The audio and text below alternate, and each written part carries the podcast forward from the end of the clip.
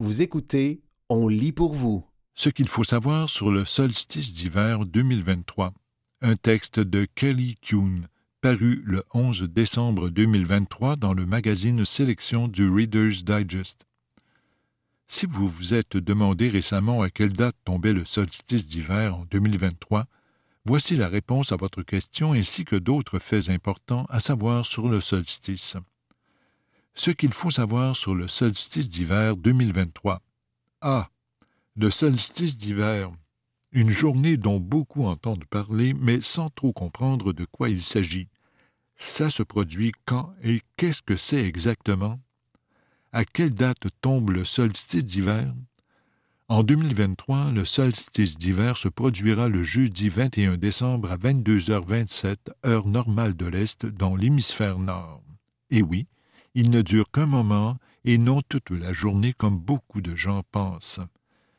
Qu'est-ce que le solstice d'hiver? Le solstice d'hiver est la journée où nous avons le jour le plus court et la nuit la plus longue. Il tombe normalement le 21 ou le 22 décembre, seulement quelques jours avant Noël, dans l'hémisphère nord, et le 20 ou le 21 juin dans l'hémisphère sud. C'est une activité astronomique qui est à l'origine du solstice d'hiver. Pendant ce temps, le Soleil est à son point le plus bas dans le ciel dans l'hémisphère nord, ce qui veut dire que l'hémisphère nord est incliné à son point le plus éloigné du Soleil, raison expliquant pourquoi cette journée est la plus courte de l'année.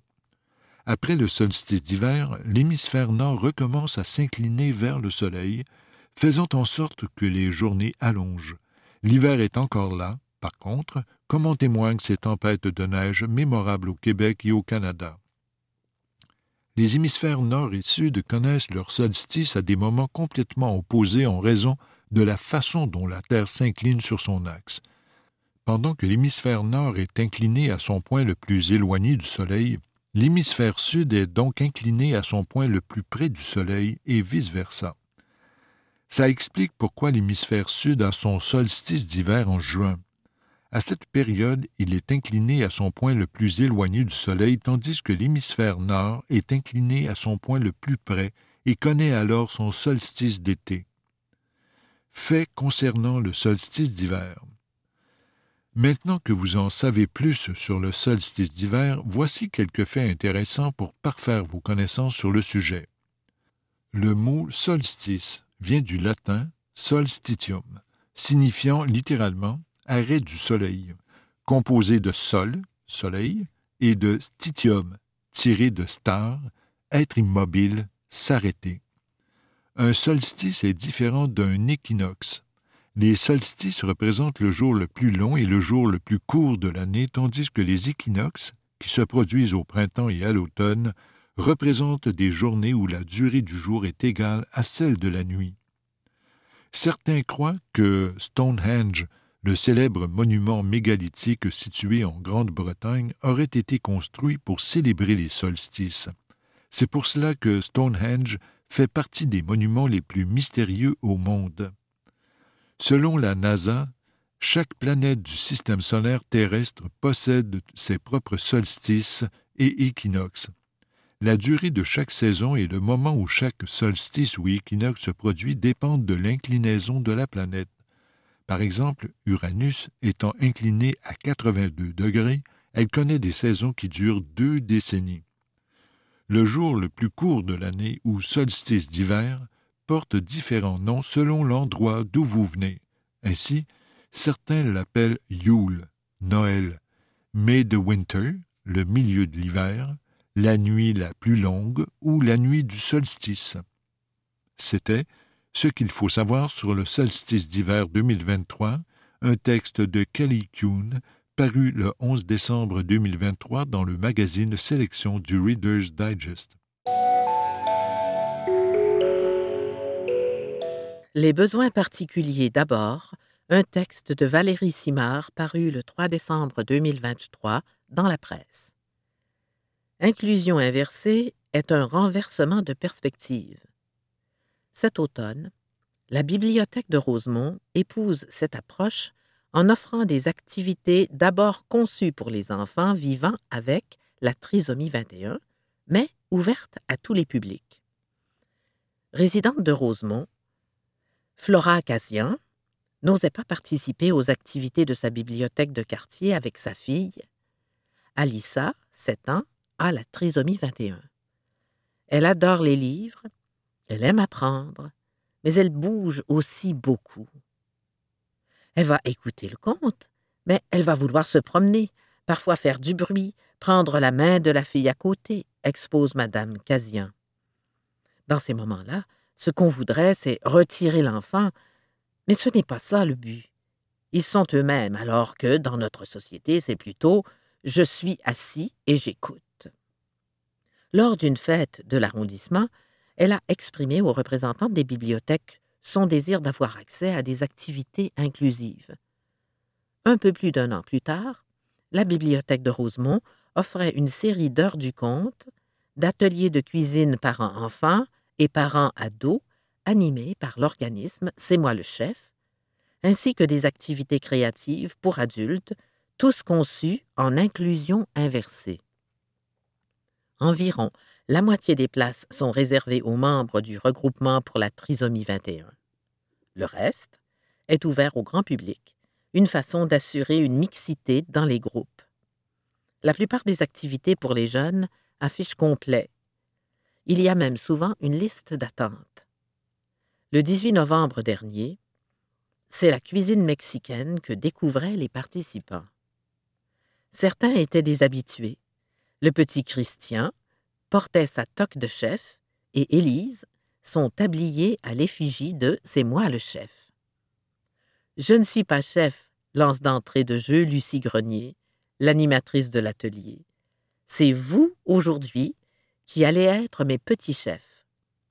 Oignons verts, coriandre, poivrons, tomates, les enfants sont invités à deviner par leur sens les ingrédients avec lesquels ils cuisineront. Puisque ces mini-chefs manipuleront bientôt des couteaux, Madame Grenier leur expose les consignes de sécurité. Je veux voir des pattes de chat qui ont peur de se faire couper les griffes, illustre-t-elle, avant que les duos parents-enfants se lancent dans la préparation d'une salade mexicaine qu'ils pourront rapporter à la maison ou pas. Ayant rapidement compris l'importance du goût en cuisine, Élise, 9 ans, aura presque mangé tout son bol avant la fin de l'activité. Des ateliers comme celui-là lui amènent beaucoup d'autonomie et de plaisir. À la maison, c'est ce qu'elle aime faire à manger, souligne sa mère, Marie Bonin, venue de Laval pour l'activité. Quand les ateliers sont faits pour eux, on prend notre temps. La performance n'importe pas. Les techniques sont un peu plus faciles et les mots utilisés aussi.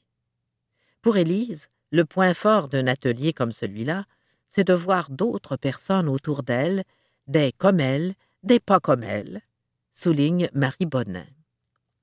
Cela lui permet aussi de suivre un atelier avec son frère Rémi qui, contrairement à elle, n'a pas la trisomie 21. Ce matin-là, les deux groupes d'enfants, dont plusieurs reviennent au fil des semaines, s'étaient naturellement mélangés, ce qui a ravi Lucie Grenier, éducatrice spécialisée de formation. La dernière fois, les enfants étaient assis à des tables séparées. Pour moi, c'est un pas dans la bonne direction. Puisque, selon elle, l'inclusion inversée, c'est avant tout s'apprivoiser les uns les autres. Si les enfants à besoins particuliers sont souvent admis dans les activités de loisirs, il est plus rare que ces activités soient pensées d'abord pour eux.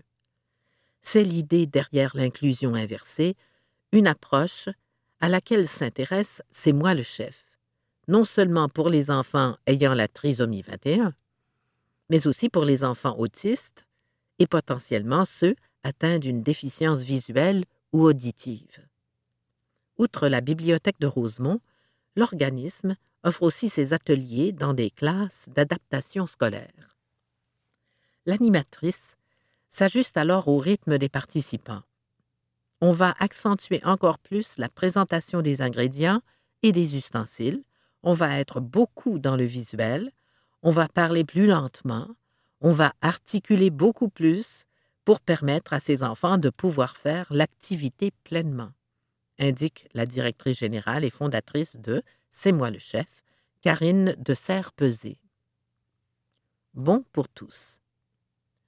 Une façon de faire qui bénéficie à tous, affirme Kaiko Shikako Thomas, professeure adjointe d'ergothérapie à l'Université McGill, qui a été consultée par C'est moi le chef lors de l'élaboration des ateliers. Ses recherches portent sur la promotion d'un mode de vie sain et des droits des enfants handicapés. Il y a beaucoup de recherches qui montrent des bénéfices à l'inclusion inversée pour tout le monde, souligne-t-elle.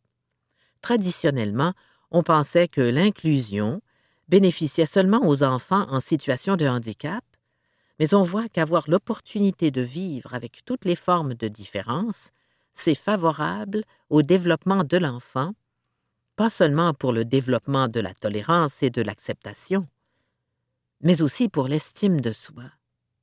Les enfants qui ont des déficiences ou non vont bénéficier d'apprendre avec les limitations des autres, nous dit Kaiko Shikako Thomas. Or, l'inclusion inversée est une approche peu courante au Québec, déplore-t-elle. Il y a bien quelques cours de danse, de yoga et de sport adaptés, mais trop peu pour que les parents aient un réel choix. Pour aider les familles d'enfants à besoins particuliers à trouver des activités qui leur conviennent, elle a lancé, avec une collègue de McGill, l'application Joe A. Dans un monde idéal, on aurait plus d'inclusion inversée et on n'aurait pas à y penser puisque tous les bâtiments, l'environnement et les programmes seraient conçus pour tous, affirme-t-elle. La chercheuse rappelle que la Convention relative aux droits des personnes handicapées, CDPH, de l'Organisation des Nations Unies, contient un engagement pour les pays signataires, dont le Canada, de développer des services, des installations et des équipements inclusifs. De plus, avec la loi canadienne sur l'accessibilité, le Canada s'engage à être un pays exempt d'obstacles pour les personnes en situation de handicap d'ici le 1er janvier 2040. Un avenir incertain. En dépit du succès remporté, l'avenir des ateliers inclusifs à la bibliothèque de Rosemont est incertain. Un dernier atelier de cuisine a eu lieu le 2 décembre 2023. Une heure du compte est prévue le 10 décembre 2023. Nous avons bénéficié d'une subvention de la Ville de Montréal mais c'était seulement pour l'automne, indique Émilie Paquin, chef de section, bibliothèque de la Petite Patrie et bibliothèque de Rosemont, à l'arrondissement de Rosemont-la-Petite-Patrie. L'hiver sera un temps de réflexion, mais on ne veut pas que ça se termine. Flora Casian espère que la porte qu'elle a réussi à entr'ouvrir ne se refermera pas. Plus le handicap sera exposé, moins on aura tendance à dire tu n'es pas le bienvenu chez nous, on ne peut rien faire. Ce sont des enfants qui aiment apprendre, qui peuvent apprendre, mais donnez-leur-en la chance. C'était Les besoins particuliers d'abord, un texte de Valérie Simard, paru le 3 décembre 2023 dans la presse.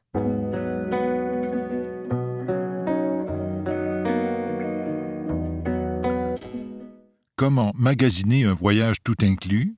Un texte de Mathilde Roy, paru le 1er décembre 2023 dans le magazine Protégez-vous.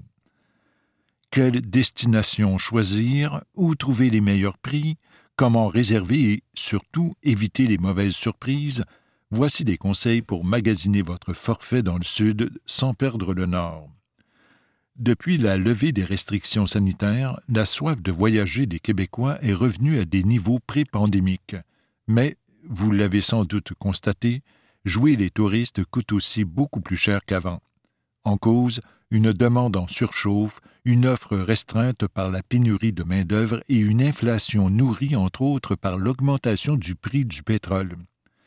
Les formules vacances tout compris, prisées des habitués des destinations soleil, n'échappent pas à cette hausse des tarifs, comme l'observe Nathalie Caron, propriétaire de l'agence Club Voyage Tourbec, la Caravelle à Belleuil.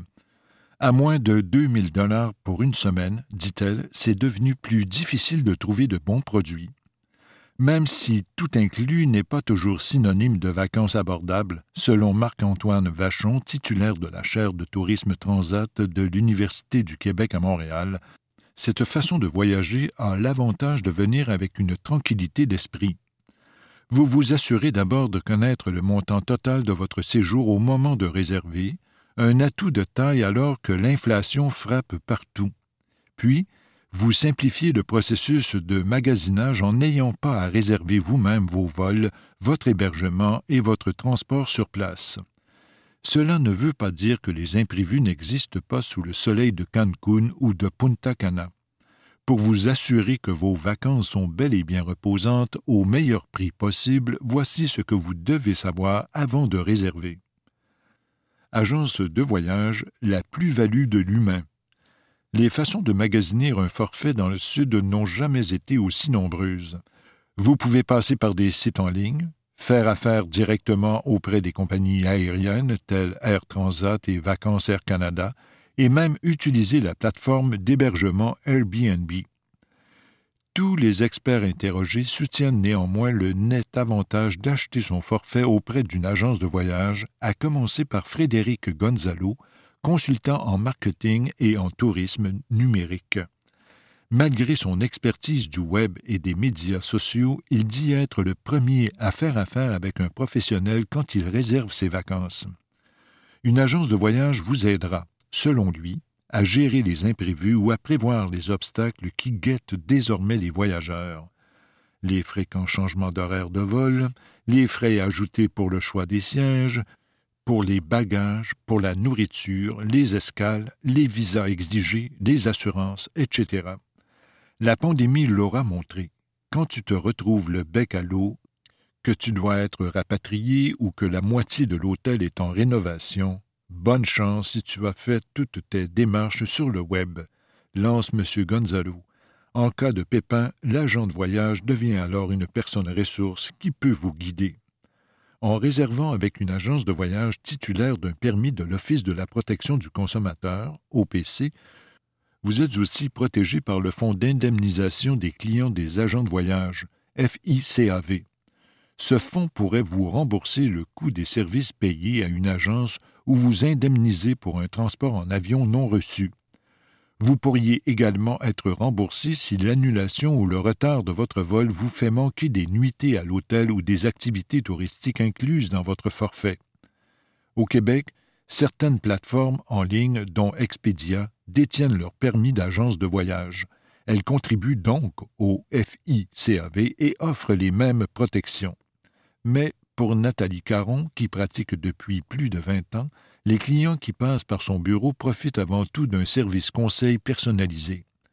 L'agent peut vous guider dans le choix de la destination et de l'hôtel, dit-elle, puisqu'il a l'écho sur le terrain. La chasse au meilleur prix. Ce n'est plus vrai que les tarifs les plus bas se trouvent sur les sites de réservation en ligne comme redtag.ca, kayak ou booking.com d'après Marc-Antoine Vachon, qui dénote une plus forte concurrence que par le passé entre les différents distributeurs de tout compris.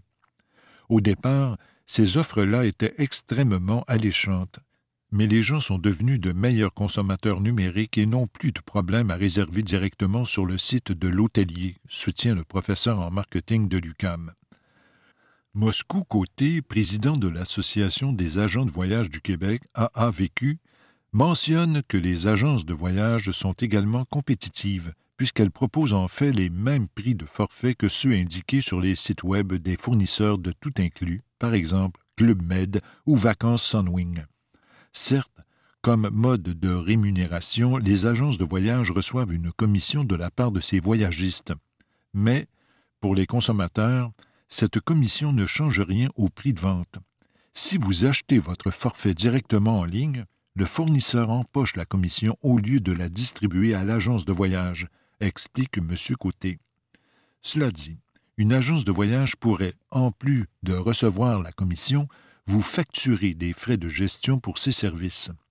Mais la grande majorité ne le fait pas pour les forfaits tout inclus, étant donné qu'il s'agit d'un travail relativement simple pour les agents, assure le président de l'AAVQ. Celles qui le font pourraient vous facturer des frais de 30 à 85 dollars, poursuit-il, tout en précisant que chaque agence établit sa propre grille tarifaire selon le type de voyage et les heures travaillées. Un surplus qui en vaut largement la peine pour un voyage de plusieurs milliers de dollars de l'avis des experts. Au bout du compte, vous pourriez même économiser.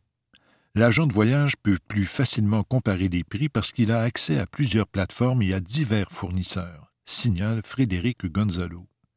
Vous écoutez Comment magasiner un voyage tout inclus, un texte de Mathilde Roy, paru le 1er décembre 2023 dans le magazine Protégez-vous. Où partir et quand? Pour des séjours dans des hôtels comparables, toutes les destinations n'affichent pas des prix semblables. Cuba est toujours considéré comme le pays le plus économique, suivi par la République dominicaine et le Mexique. Les îles françaises, la Guadeloupe, la Martinique, etc., Sainte-Lucie, Antigua et la Jamaïque, entre autres, affichent une fourchette de prix supérieure. Évidemment, certaines périodes de l'année peuvent aussi faire fondre votre budget comme neige au soleil. Les fêtes et la semaine de relâche, mars à début avril, sont toujours réputées pour être très achalandées et donc plus coûteuses. Mais ça ne se limite plus à ces périodes. Du tout inclus, ça se vend maintenant à longueur d'année, même en été, dit Frédéric Gonzalo. Pour vous assurer de payer le meilleur prix et d'avoir de la place, réservez donc plusieurs mois à l'avance, martèlent les experts, voire de huit à dix mois avant de partir. Par ailleurs, à moins que vous ne soyez extrêmement flexible sur la destination et la date de départ, les rabais de dernière minute, ça n'existe plus, affirme Nathalie Caron. Si vous avez néanmoins cette flexibilité, des infolettres et des applications comme les vols d'Alexis et Hopper peuvent vous mettre la puce à l'oreille. Par ailleurs, vous pourriez trouver des prix moins prohibitifs pour des séjours à partir du 10 janvier jusqu'à la fin février, de la mi-avril jusqu'à la fin mai, voire début juin, puis de novembre à la mi-décembre. Ce sont des périodes qui connaissent une accalmie, précise Frédéric Gonzalo, et où vous pouvez jouir de belles températures. Sargasses et ouragans. Quant au risque de mauvais temps et d'ouragans, il vous menace particulièrement durant les mois de septembre et d'octobre, période où la saison des pluies bat son plein. C'est d'ailleurs à ce moment que vous dénicherez les meilleures aubaines, en payant jusqu'à la moitié des prix habituels, d'après Nathalie Caron, au risque de voir votre voyage chamboulé en cas de tempête. La beauté de la plage est votre critère numéro un. Informez-vous sur la présence de sargasses. Ces dernières années, ces algues brunes, épaisses et dégageant une odeur nauséabonde s'accumulent sur de nombreuses plages. Certaines îles des Caraïbes, dont la République dominicaine et la péninsule du Yucatan au Mexique, sont particulièrement touchées. Avant, le problème était concentré surtout en été, mais maintenant on voit des sargasses toute l'année. Ces destinations restent de très bons vendeurs parce que c'est un coup de dé. On ne peut pas prévoir leur présence, poursuit l'agente de voyage. Critères de magasinage. Après le budget, c'est la qualité de la nourriture, l'abondance de restaurants, la plage, le confort et la propreté des chambres d'hôtel ainsi que les activités offertes sur place, qui font partie des principaux critères de sélection d'un tout inclus, selon les experts. Frédéric Gonzalo conseille de consulter les commentaires laissés en ligne par les internautes au retour de leurs vacances. Ils pourront vous aider à vous forger une opinion au sujet de l'hôtel convoité. Mais retenez que tous les voyageurs ne partagent pas les mêmes attentes quant à leur séjour. Nathalie Caron constate aussi que le choix du transporteur est devenu un critère primordial pour de nombreux voyageurs qui ont vécu de mauvaises expériences en la matière. Si c'est votre cas, consultez notre enquête sur les meilleures compagnies aériennes de 2023. Celle-ci révélait entre autres qu'Air Transat est le transporteur canadien qui obtient le plus haut taux de satisfaction. Air Canada et Sunwing se retrouvent, quant à eux, en queue de peloton pour un tout inclus plus éthique. Empreinte carbone du vol en avion, détérioration de l'écosystème local, main-d'œuvre sous-payée. Voyager en tout inclus permet de relaxer et d'échapper à l'hiver, mais ce n'est pas toujours très éco-responsable. Devrions-nous pour autant cesser d'aller dans le sud? C'est l'une des questions à laquelle tente de répondre la journaliste et chroniqueuse voyage Marie-Julie Gagnon dans son livre Voyager mieux, est-ce vraiment possible? C'est une question particulièrement délicate, je trouve, parce que les gens qui optent pour cette formule sont généralement fatigués et ils veulent quelque chose de pas compliqué. Confie d'entrée de jeu l'autrice. Bien que Marie-Julie Gagnon ne condamne pas la formule de voyage tout compris, elle constate que plusieurs gestes peuvent être posés pour rendre un séjour sous le soleil un peu moins pire. Elle recommande, dans la mesure du possible, de soutenir les entreprises locales plutôt qu'étrangères, puis de s'informer sur les pratiques environnementales et sociales de l'hôtel. Pour vous aider à sélectionner un établissement qui respecte les principes de tourisme durable, vous pouvez rechercher des certifications fiables comme Global Sustainable Tourism Council, GSTC, Green Globe ou Art Check. Air Transat, par exemple, propose une gamme d'hôtels qui détiennent ces certifications. François Odette, professeur à l'École des sciences de la gestion de l'UCAM et directeur de l'Observatoire canadien sur les crises et l'action humanitaire, au CCAH, s'inquiète particulièrement des effets du tourisme de masse sur les populations locales. Oui, ça crée de l'emploi pour les gens qui travaillent dans ces tout inclus, mais ce sont les propriétaires d'hôtels bien plus que les collectivités locales qui en bénéficient. Le tourisme devrait être complémentaire à une économie locale et non pas sa valeur structurante, déplore le spécialiste. Pourboire ou cadeau D'ici à ce que ce modèle de tourisme soit repensé, l'expert en intervention humanitaire croit qu'il est possible de faire de meilleurs choix vous pensez bien faire en offrant des cadeaux au personnel hôtelier ou en leur apportant des vêtements, médicaments ou matériel scolaire? Pas si vite. Malgré les meilleures intentions du monde, il ne faut pas oublier que les conséquences de la colonisation se font encore sentir dans bien des destinations, comme l'explique François Odette. La meilleure manière d'interagir, c'est encore de donner du pourboire en argent à la hauteur du service reçu, Donnons du pouvoir en capital à la population locale plutôt que des bébelles dont on pense qu'elle pourrait avoir besoin. Vous pouvez également faire des dons à une organisation d'aide humanitaire qui œuvre dans le pays en question. L'Association québécoise des organismes de coopération internationale, AQOCI, les regroupe par pays sur son site web aqoci.qc.ca. C'était Comment magasiner un voyage tout inclus, un texte de Mathilde Roy, paru le 1er décembre 2023 dans le magazine Protégez-vous.